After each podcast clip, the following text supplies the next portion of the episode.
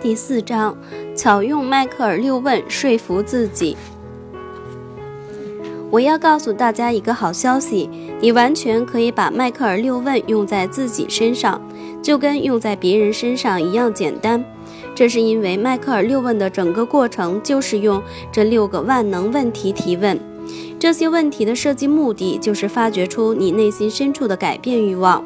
你根本不需要经验丰富的心理医生，甚至也不需要一个富有洞察力的朋友来帮你启动这个过程。你完全可以自己问自己。通常来说，你很可能会发现自己的真实动机与最初的设想相差很大。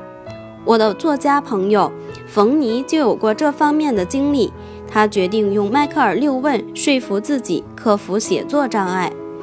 冯尼是一名专业的自由撰稿人，他做这一行已经很多年了。冯尼总是能在规定的时间内把书稿提交给客户，对此他引以为豪。如果遇到他喜欢的客户，他就会早早开工，早早完成，留出时间去做感兴趣的事情，比如说看电影、会朋友和锻炼身体。然而，如果遇到他不喜欢的客户，他就会开始拖延。然后在最后一刻完成整部书稿，结果给自己带来很多不必要的压力。虽然前期有不少的空余时间，但他根本无心去做自己喜欢的事情，因为交稿的最后期限会一直压在他的心头。当冯尼试图利用迈克尔六问克服写稿拖拉时，他觉得很清楚自己的理由是什么，摆脱所有的压力。对自己的作品引以为豪，以及拥有更多自由时间。可当他把迈克尔六问的答案写出来以后，他却发现自己的理由竟然是报复。他是这样写的：贝蒂，他不喜欢的客户，已经占用了我太多的时间，他休想再占用我哪怕一分钟。他已经把我整得够惨了。不过以后再也不可能了。我要马上完成这个愚蠢的任务，然后出去看电影。该死的！这个报复动机的确发挥了作用。冯尼惊讶地发现自己的双手竟然开始在键盘上飞舞起来了。结果工作提前完成，他不仅因此得到客户的好评，自己心里也觉得美滋滋的。我之前并没有意识到自己是怎么想的，我也不知道为什么。他对我说：“可能我觉得不应该那么讨厌他，所以有些内疚吧。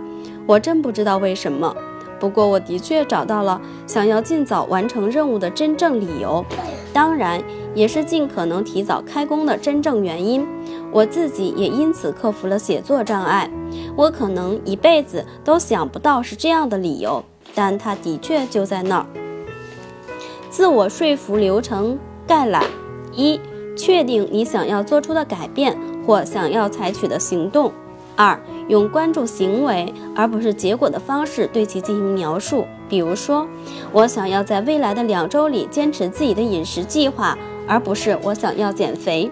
三、写下迈克尔六问的第一个问题：我为什么想做这件事？然后写下你的答案。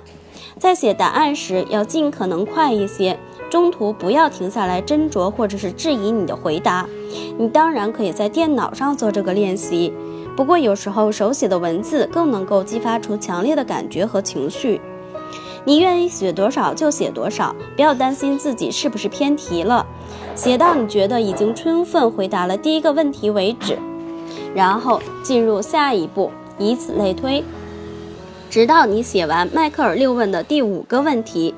四，进入第五问之后，写下为什么以及你的回答，然后再连续问自己四个为什么。并依次写下你的回答。五，如果你发现有时候很难回答某个问题，尝试稍微改变一下问题的提法。你也可以参阅第三章第三章中提供的建议。六，第六问时选择迈出可以控制的一小步，然后设定一个时间来回顾自己的进展情况，再选择下一步行动。注意，如果你可以跟自己对话。也可以通过口头形式完成上述过程，比如给自己录音。这样的话，你就只需要在第六问时写下自己接下来要做什么。我建议你把自己的回答写下来，或者大声地说出来，千万不要只是在心里想一想就算了。如果你能够真正看到或听到自己的回答，你的最自我说服就会更加有力、更加深远。